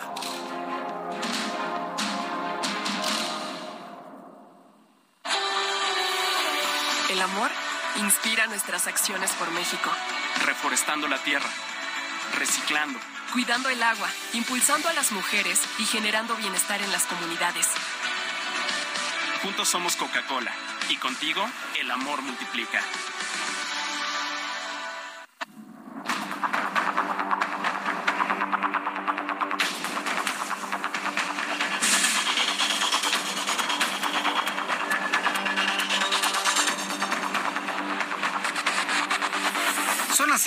Con 31, las 19 horas con 31 minutos hora del centro de la República Mexicana. Qué gran campaña la de Coca-Cola. ¿eh? Me, ha tocado ver todo el, trabajo que están haciendo de recolección de botellas. El otro día platicaba con Sergio Londoño. Eh, en, los planes para ir recolectando todas las botellas, todos los plásticos, todo el PET. Pues hay algunos que no le creen, ¿no? Pero pues el otro día vi un video, ¿no? Donde no sé qué tanto decían de Coca-Cola, pero ¿qué tal cuando van a las fiestas y se toman sus cubas? Pues pues con coca y el, y el, espirituoso, ¿no? Luego cuando veo ese tipo de cosas digo, pero cuánta hipocresía hay, ¿no? Como si nunca hubieran probado el producto, como si nunca lo hubieran consumido, como si nunca hubieran bebido algo de, todos esos productos, por Dios santo, de verdad. Pero es que ese es el problema que tiene nuestro país, está lleno, lleno, lleno de, asuntos de hipocresía, de informaciones que no son correctas, como por ejemplo el asunto del tren Maya. ¿Cuántas veces nos han dicho desde el gobierno federal que no pasa nada con el tren Maya, cuando los especialistas, la gente que sí sabe, conocen del gran peligro del colapso en esa zona? Es una esponja, para que usted me entienda, esa zona de la península de Yucatán es una piedra pómez, pero además una piedra pómez sumamente frágil. Es más, hay algunos científicos que visualizan, ¿ha visto usted el interior de un hueso esponjoso humano? Ah, pues así es el subsuelo de Yucatán. Es como un hueso, está lleno de oquedades. Está lleno de oquedades, así. Sí. Entonces, si usted genera una presión fuerte, pues rompe y entra esas oquedades para que usted, se, imagínense toda la península de Yucatán como una gran piedra pómez o como un gran hueso, ¿sí? poroso. Así es la península de Yucatán. Y bueno, se ha insistido hasta la saciedad, hasta la náusea, de que pasar un tren por ahí va a generar impactos irreversibles. Y no nada más ya rellenaron cenotes, les han metido pilotaje, han contaminado el agua, todo para no hacer enojar al señor que es presidente de México.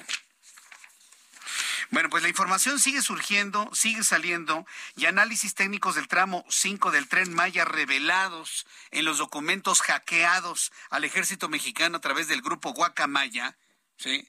Acuérdense que el presidente de la República ha validado todo lo que se ha hackeado de Guacamaya.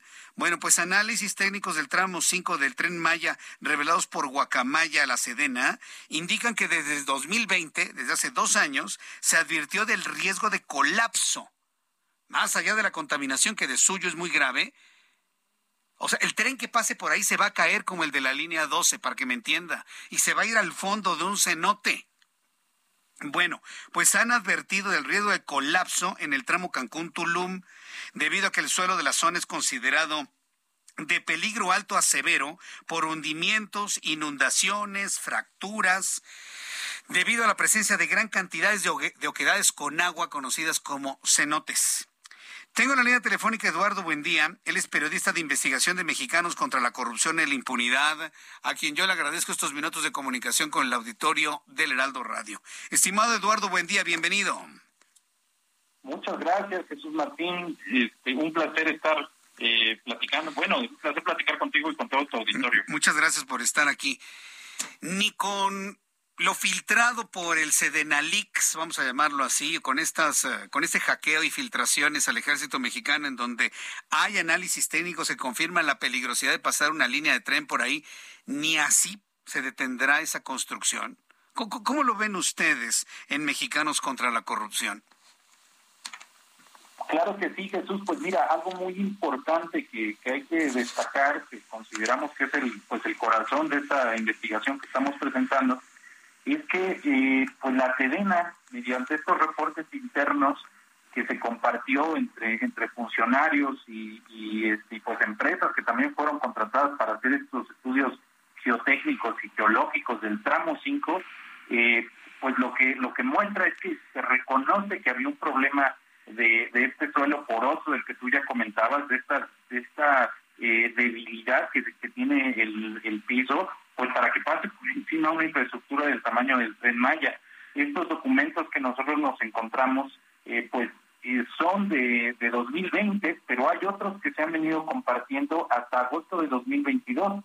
¿Con esto qué, eh, qué quiere decir? Que pues bueno, aun cuando este trazo del tramo 5 se ha modificado por diversas situaciones, pues el riesgo persiste, el riesgo de que, de que pues sí, en efecto, haya un peligro inclusive, inclusive de colapso, porque como tú ya comentabas, pues estos, estos suelos eh, tienen ríos subterráneos, están, el piso está sobre, sobre cavernas, y, y pues el peligro de, pasar por ahí las vías del tren este, pues puede llevar a esto, a que, a que esto se rompa y pues ponga en riesgo no solo la infraestructura, porque eh, además hay que decir que este suelo de, la península de Yucatán pues debe de estar protegido eh, porque el hecho de contaminar una parte se puede afectar todo el ecosistema eh, por precisamente por este sistema de ríos subterráneos y de cuevas que existen. Es algo que pues se ha mencionado repetidamente, organizaciones de la sociedad civil eh, enfocadas en temas de medio ambiente han eh, promovido amparos, y han estado eh, constantemente en las zonas en las que ya se está deforestando pues para detener esta obra, pero pues estas, estas tareas siguen. Bueno, podemos tener la evidencia de los científicos, la evidencia de los conocedores, la evidencia de los espeleólogos, los documentos del ejército mexicano. Pero todo eso puede detener a la necedad o necesidad, vamos a ponerlo en esos términos del presidente mexicano. ¿Quién, quién para este tipo de obras cuando hay tanta evidencia? Eduardo, buen día. Pues mira, en, ese aspecto, eh, lo que considero de, manera, pues, eh, pues sí, mi punto de vista es que eh, sí hay muchas situaciones muy complicadas de hacer esta construcción en, específicamente en el tramo 5, eh, porque pues prácticamente por donde va a pasar este tramo es, pura selva. Entonces, se, va, se están enfrentando muchos problemas. Te comento, un informe de agosto de 2022 eh, que realizó la empresa ICA, que se está encargando de uno de los frentes de este tramo 5, pues justamente menciona entre sus pendientes, le informa directamente que entre sus pendientes, eh, se encuentra cómo van a resolver eh, pasar por encima de dos socavones y también cómo van a resolver el tema del suelo kárstico. Este término de suelo kárstico eh, significa que es una zona donde donde abundan las cavernas y los ríos. Así es, este es el, nombre científico o técnico, si, lo queremos llamar, es suelo kárstico. Entonces, ¿qué quiere decir este informe? Que pues prácticamente están resolviendo sobre la marcha es decir, no, no hay estudios con mayor profundidad de cómo van a ir construyendo cada pedazo en el que se encuentren con esta problemática. Ahora, eh, los informes que nosotros estamos presentando, que forman parte pues de, este hackeo que hizo este colectivo Guacamaya, eh, justamente muestran inclusive mapas eh, que van de, de los riesgos menores a los riesgos más altos y prácticamente en todo el tramo 5 está dibujado en color rojo y amarillo. ¿Esto qué quiere decir? Que el peligro por la capacidad del suelo es de alto a severo. Entonces, pues sí, como tú bien comentas, parece que no, no han entendido todavía mm, cuántas posibilidades hay de que por ahí pase, pase el tren. Sí sin embargo continúan y, el problema es ese, que no, no tienen todavía claro cómo van a cómo van a resolver el tema del suelo. Sí, a ver, Eduardo, buen día. Yo creo que toda la gente que estamos preocupados por el medio ambiente y la posibilidad de un accidente, estamos en una posición de no al tren. ¿De qué manera, y dígamelo concretamente, de qué manera le ponemos un alto? ¿Qué dientes tiene Mexicanos Unidos contra la Corrupción y la Impunidad? ¿Qué dientes tienen para decir decirle no a alguien que no está acostumbrado que se le diga que no? Claro, bueno, de este lado, yo lo que te puedo comentar desde la unidad de, periodismo de Mexicanos contra la Corrupción, pues el trabajo que nosotros hacemos pues es meramente informativo y hacer periodismo de revelaciones. Eh, como tú bien sabes, pues eh, nuestra unidad pues está enfocada en, esta parte. Ahora, por otro lado, las organizaciones que están enfocadas en el tema del medio ambiente pues han promovido amparos y eh, jueces federales han, este, emitido y han eh, puesto suspensiones a que estas obras no continúen. Sin embargo, así como se han eh, otorgado estos amparos para que se suspendan los trabajos del tramo 5, también se han caído esas, esas suspensiones, han sido revocadas y eso es lo que hoy tiene todavía el avance del tramo 5. Ahora, más allá de toda esta cuestión, como tú bien sabes, este tramo 5 se movió este, se movió el trazo y desgraciadamente mucha parte de, de, de selva ya talada, pues así se quedó. Ahora cambiaron la ruta y, pues prácticamente ese daño ecológico ya se hizo. Pero te, comento algo que es muy importante que también yo considero que se debe de tener en cuenta. A agosto de 2022, la Sedena reconoce que solamente para este tramo ya llevan deforestados 504.537 metros cuadrados de selva. ¿A qué equivale esto? Bueno, es como si, bueno, más bien lo, comparamos con la superficie de 11 zócalos de la Ciudad de México que ya fueron desmontados. Pero a ver, hay, hay una cosa muy diferente a otros gobiernos. A la actual administración, todo eso que usted me ha dicho no le importa, ¿eh? eh por eso yo digo, ¿qué dientes tienen? No, no tenemos dientes, nada más tenemos que informar. Porque todo lo que usted me dice, que si son tantos zócalos capitalinos los que han devastado, le puedo asegurar que nada de eso le interesa a quienes están actualmente administrando. Y, ante esa actitud no podemos hacer nada. Entonces, ¿estamos atados de pies y manos? ¿O qué, qué hacemos? Porque aquí la idea es generar planteamientos para detener una devastación del medio ambiente. Los argumentos, las confirmaciones, los documentos hackeados, las confirmaciones del ejército no sirven de nada. Si el presidente dice va, se hace. Pero es que, presidente, se hace y punto, y háganlo. Y el que no lo haga, lo corro. Y el que no lo haga, le, exhibo sus casas, sus cuentas y lo califico de conservador. No hay político que quiera aventarse ese tiro con el presidente de la República. ¿Cómo paramos este tipo de cosas desde México, desde Mexicanos Unidos contra la Corrupción y la Impunidad?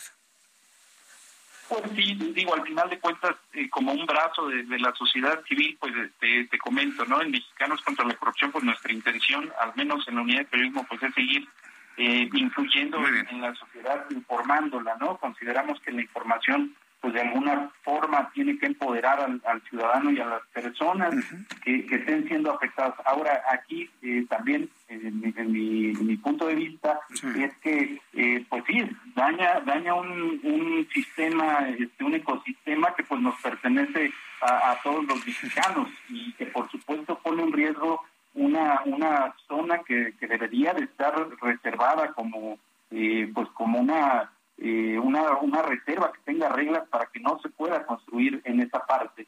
Y, y pues más tomando en cuenta el hecho de que para que se pueda construir sobre ese, sobre ese suelo, se van a tener que, colocar este, pues columnas que lleguen hasta el fondo, eh, hasta la roca firme, que de por sí también es muy inestable, y pues eso va a terminar afectando muchas más cosas como el, el agua que corre por debajo, este, pues estas, estas cavernas que, que ya comentábamos, y, y, eso sí es sumamente preocupante.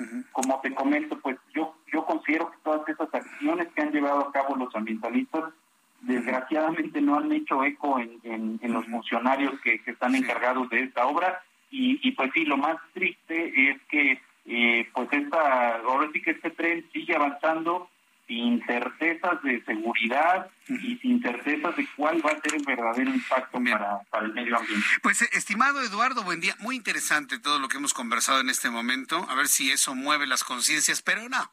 Yo estoy convencido que ninguna conciencia se mueve ante ante el esquema y ante eh, la forma que tenemos actualmente de administración. Pero sin embargo, yo agradezco muchísimo, Eduardo Buendía, el que nos hayas planteado todo esto que ocurre eh, aquí en el Heraldo Radio. Muchas gracias, Eduardo Buendía. Con mucho gusto, Jesús Martín, un gusto saludar. Gracias. Hasta, luego, que le vaya muy bien. Gracias. Es Eduardo Buendía. Es que, mire, más allá de preocuparnos, tenemos que ocuparnos y no vamos a tener otra alternativa más que hacerle como en la Plaza Tiananmen, poner el cuerpo frente a la máquina, pasa sobre mí, a ver. Porque ni la ley, ni los amparos, ni los estudios, ni las demostraciones científicas, ni los documentos, mire, se va a caer el tren, nada detienen a un hombre que quiere hacer las cosas como él quiere. Son las 7.45 horas del centro de la República Mexicana. Entro en comunicación con José Torres Cancino, corresponsal en Chiapas. ¿Qué cree? Otro grupo de estudiantes intoxicados, posiblemente con drogas. Adelante, José Torres, gusto en saludarte. Jesús, buenas noches, el gusto en saludar es mío. En efecto, se generó el cuarto caso de intoxicación masiva de estudiantes en Chiapas, de nueva cuenta en el municipio de Tapachula, donde suman tres en lo que va de, en menos de 30 días y el también que ha denominado mucho y que ha llamado mucho la atención es el de Bochil. Cuatro casos que hasta el momento pues las autoridades estatales no han podido corroborar qué sustancia ingirieron estos jóvenes o de qué manera se intoxicaron y hasta el momento pues hay mucha controversia y especulación en torno a este tema. En las últimas horas y precisamente hoy, Jesús, las autoridades de Chiapas, principalmente la Fiscalía General de Justicia del Estado y la Secretaría de Salud, informaron que realizaron 50, 50 pruebas, de las cuales todas salieron negativas al consumo de alguna droga y solamente seis resultaron positivas a ciertos estímulos, pero atribuyen. Sí. ¿Se ha confirmado que se trata de cocaína, como en el caso de Bochil? No, creo que se nos fue nuestro compañero reportero. Y, es que esto es muy importante porque ya es muy raro. Ahí sí, para que vea ya, perdón, pero es muy raro.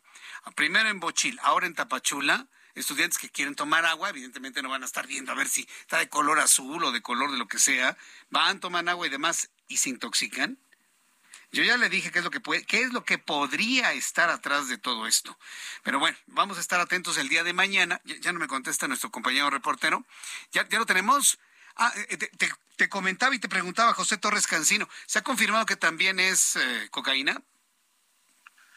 En los tres casos, Jesús, en los que los padres llevaron a sus hijos a clínicas particulares, las mismas autoridades de la Fiscalía General de Justicia del Estado declararon hoy que son concretas y verídicas y todo esto pues contribuye nada más a que haya más especulación y también más incertidumbre en torno a estos casos de intoxicación masiva de jóvenes aquí en la frontera sur y también en el municipio de Bochil. Hay, hay, que confirmar. Ah, dime. Sí, sí, sí. No, quería agradecerte la información y estar pendientes para el día de mañana a ver si ya tenemos una certeza de cuál es la sustancia que intoxicó a los jóvenes. José. Sí, vamos a estar pendientes de lo que ocurre en las próximas horas porque siguen las investigaciones por parte de las autoridades. Las unidades han llegado a las escuelas que se han visto involucradas en estos hechos y bueno, será cuestión quizá de horas para que ahora sí las autoridades en Chiapas digan a qué resultaron intoxicados estos jóvenes. Jesús. Gracias, José Torres. Que te vaya muy bien. Muy buenas tardes. También, buenas tardes. Buenas tardes. Saludo con mucho gusto a Roberto, ah, perdón, a Mariano Rivapalacio. Ya andamos por aquí, querido Jesús Martín. Mariano Rivapalacio con Bienestar H. Gracias Bienestar por estar H, amigo. Muy buenas tardes, buenas noches a todos. Fíjate que el próximo 15 de octubre se conmemora el Día Internacional de la Pérdida Gestacional. ¿A qué nos referimos con ¿Cómo esto? Es que es eso? Pues es una problemática, es una realidad que enfrentan parejas jóvenes en México quienes con mucho dolor y frustración, Jesús Martín, pierden a sus bebés durante la gestación. No estamos hablando de aborto, estamos hablando de pérdida natural? Puede ser por pérdida natural, por enfermedad o eh, provocado. Sí, definitivamente. Por eso se va a celebrar el Día Internacional de la Pérdida Gestacional y esta situación crece más para quienes cada vez intentan lograr estas parejas un embarazo sin que éste llegue a término. Fíjate, los abortos espontáneos, exactamente que tú, como tú comentabas, o pérdidas gestacionales son un padecimiento común que experimentan miles de parejas mexicanas. Hay un dato muy interesante, lo da a conocer el INEGI. En el 2021, más de 23 mil defunciones fetales en nuestro país. Más de 23 mil. Y me parecen pocas. ¿eh? Y probablemente sean pocas. Tú sabes que siempre hay una cifra negra. Probablemente si en algún lugar se cometió, por ejemplo, un aborto clandestino, pues obviamente esa cifra no se, no se agregó al dato oficial, ¿no? Por eso ahora que se conmemora el próximo 15 de octubre el Día Internacional de la Pérdida Gestacional, los expertos como la doctora Tania Baraja Serrano, ella es especialista en biología de la reproducción humana, recalcan que esta triste experiencia sigue siendo un tema invisible porque muchas parejas e-, experimentan abortos espontáneos sin buscar ayuda oportuna para darle solución, según la especialista. La pérdida gestacional ocurre cuando la gestación termina de golpe, Jesús Martín, antes de la semana 20 del embarazo. Y si sucede en dos o más ocasiones de forma consecutiva alternada, se consideran pérdidas gestacionales recurrentes con un fuerte impacto emocional en la pareja. Ahora, son muchas las causas que provocan la muerte prematura de un bebé dentro del vientre materno. Primero, los, los, los, los, abortos, ¿no? Esa es una. Le siguen la disminución o supresión del oxígeno para el bebé. ¿No? El que no tenga un aporte calórico suficiente. Otro factor. Que es el salud de la, la salud de la madre. La salud de la mamá, efectivamente. Otro factor, la disminución de la irrigación de sangre en el útero y la placenta. Otro es por el desequilibrio de azúcar y ácidos en el metabolismo. Está también la presencia de bacterias y toxinas, ¿no? Otra por malformaciones maternas. Esas son las principales razones por las que un bebé puede morir antes de nacer. A escala global, Jesús Martín, las pérdidas gestacionales se dan con mayor incidencia durante las semanas iniciales del embarazo, con una tasa significativa alta, ya que se calcula que entre el 50 y el 80% de las concepciones se pierden antes del primer trimestre. La experta indicó que solo quienes sufren la muerte de un bebé antes de que nazca saben lo que es el dolor, saben lo que significa estar batallando, luchando por convertirse en papás y no logran hacerlo. Una vez, otra vez, una tercera vez, y ya son personas, parejas que tienen que recurrir a especialistas en psicología o en psiquiatría precisamente para afrontar este tipo de pérdidas, amigos. ¿Es la primera vez que se celebra esto, 15 de octubre? No, no es la primera vez, pero es la primera vez que se le quiere dar mayor visibilidad. Es que está, está durísimo, está muy pesado. ¿eh? Porque muy precisamente doloroso, es muy ¿eh? doloroso, no es un tema del que se hable constantemente, entonces por eso lo quise traer aquí con toda tu audiencia, querido amigo, Sí. precisamente yo creo que habrá parejas que nos estén escuchando que por desgracia hayan padecido una pérdida gestacional, que mejor ellos que, se- que sab- saber cómo es batallar y sufrir una situación como esta. Si, de por sí con el aborto las mujeres entran en un cuadro de depresión muy Terrible. intenso, Ajá. cuando el bebé es deseado y lo pierden, no, la depresión es tremenda. es mayor tocado- me ha todavía. tocado verlo, claro. Efectivamente, todavía es mayor, ya porque ya dimos a conocer varias razones, probablemente una de estas llega de golpe, la pareja sufre demasiado. Tus redes sociales, por favor, Mariano, para que el público te siga y siempre esté en contacto contigo. Twitter estamos verificados, JM Riva Palacio, estamos en Facebook, Mariano Riva Palacio Yáñez y en TikTok, Mariano Riva Palacio 1, yo directamente atiendo cualquier inquietud. Te voy a seguir en TikTok. Te voy Sí, a seguir, y yo a ti. Necesito ¿Eh? ver tus TikToks. TikTok de Mariano Riva Palacio, no se lo pierda, por favor. Y te espero aquí el próximo miércoles. Aquí Mariano. estamos, amigo, muy buenas noches. Muchas gracias. Mariano Riva Palacio, Bienestar H. Lo escucha usted aquí en el Heraldo Radio todos los miércoles. 7 con 52. Roberto San Germán con toda la información deportiva. Bienvenido, Roberto. ¿Qué tal, mi querido Jesús Martín? ¿Cómo Buenas noches, buenas, Buenas noches, noches. a todos. Y ya, pues aquí con el deporte, ya estamos con la liguilla del fútbol mexicano. Ya Puebla le va ganando al América 1 a 0. Puebla le va Sí. ganando a la América. Uy, mañana Y mis además- compañeros de tele van a estar. Pero apenas, apenas está iniciando el partido porque el partido se tuvo que atrasar por la lluvia, no podía empezar el juego, así que era un duelo a las 7 de la noche y empezó alrededor de como las siete y media. Entonces Puebla le va ganando ya al América 1 a 0 en el partido de ida y al ratito tu maquinita ver, ver se enfrenta al Monterrey en el Estadio de Azteca. Esos son los partidos de ida, ¿no? Sí. Los dos que tenemos de ida el día de hoy. Ya mañana hay otros dos juegos. Mi maquinita va a empatar. Sí, estoy seguro, ¿eh? ¿Estás que seguro? Sí, es un 0-0. Sí. Bueno, Sí, sí, ok. pero bueno, se la Oye. van a llevar leve. Y dejando el fútbol de lado, vámonos al béisbol de las grandes ligas, a los playoffs, porque ayer Julio Urias, qué buenos cinco innings nos dio. El mexicano es el primer mexicano en abrir una serie divisional en la historia. Ni Valenzuela lo había hecho y este hombre lo logró con un triunfo y desgraciadamente el manager Dave Roberts pues lo sacó en la quinta entrada, pero llevó el triunfo el Culichi. Julio Urias que está haciendo las cosas de maravilla. Además ganó premios en esta temporada. Y bueno, los Dodgers van 1 a 0. Los Yankees también van 1 a 0 en su serie. Los Phillies iban 1 a 0 también. No. Y así que también los Astros de Houston. En estos partidos que pues ya sabemos que están ahorita ya jugándose las series divisionales del béisbol de las grandes ligas. Yo sé que tú eres de los Dodgers. Sí, de, de los Dodgers, de la americana. De la americana, ¿no? De la perdón, nacional. de la nacional. Sí, de la nacional. exactamente. De la nacional, por Y supuesto. se podría dar, fíjate, Dodgers, Rojos de Cincinnati. todo se podría dar una, una serie mundial que pues todo el mundo quisiera. Dodgers Yankees. Dodgers, ah, ¿cuándo hubo un Dodgers Yankees? Oh, la de- la- la de- la de Valenzuela. La de Valenzuela, claro. 81. Sí, sí, Reggie Jackson por los... eh, Exactamente, Sí, sí, sí, como sí, no, sí, me acuerdo. El pingüino Sey. Todos ellos, eh, eh, sí, Garvey, todos ellos. Steve Garvey y demás. No, hombre.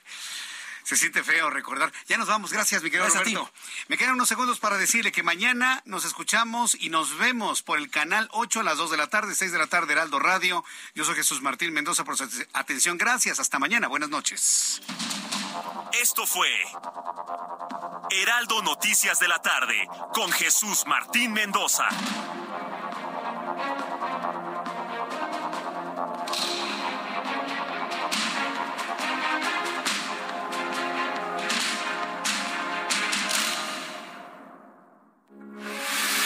Radio, con la H que sí suena y ahora también se escucha.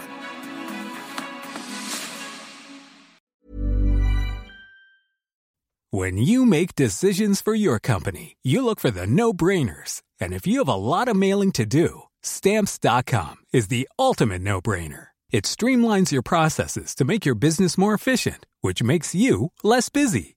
Mail checks, invoices, legal documents, and everything you need to keep your business running with Stamps.com. Seamlessly connect with every major marketplace and shopping cart. Schedule package pickups and see your cheapest and fastest shipping options from different carriers with rates up to 89% off USPS and UPS rates. And with the Stamps.com mobile app, you can take care of mailing and shipping wherever you are. Make the same no-brainer decision as over 1 million other businesses with Stamps.com. Sign up with Code PROGRAM for a four-week trial, plus free postage and a free digital scale. No long-term commitments or contracts. That's Stamps.com. Code PROGRAM.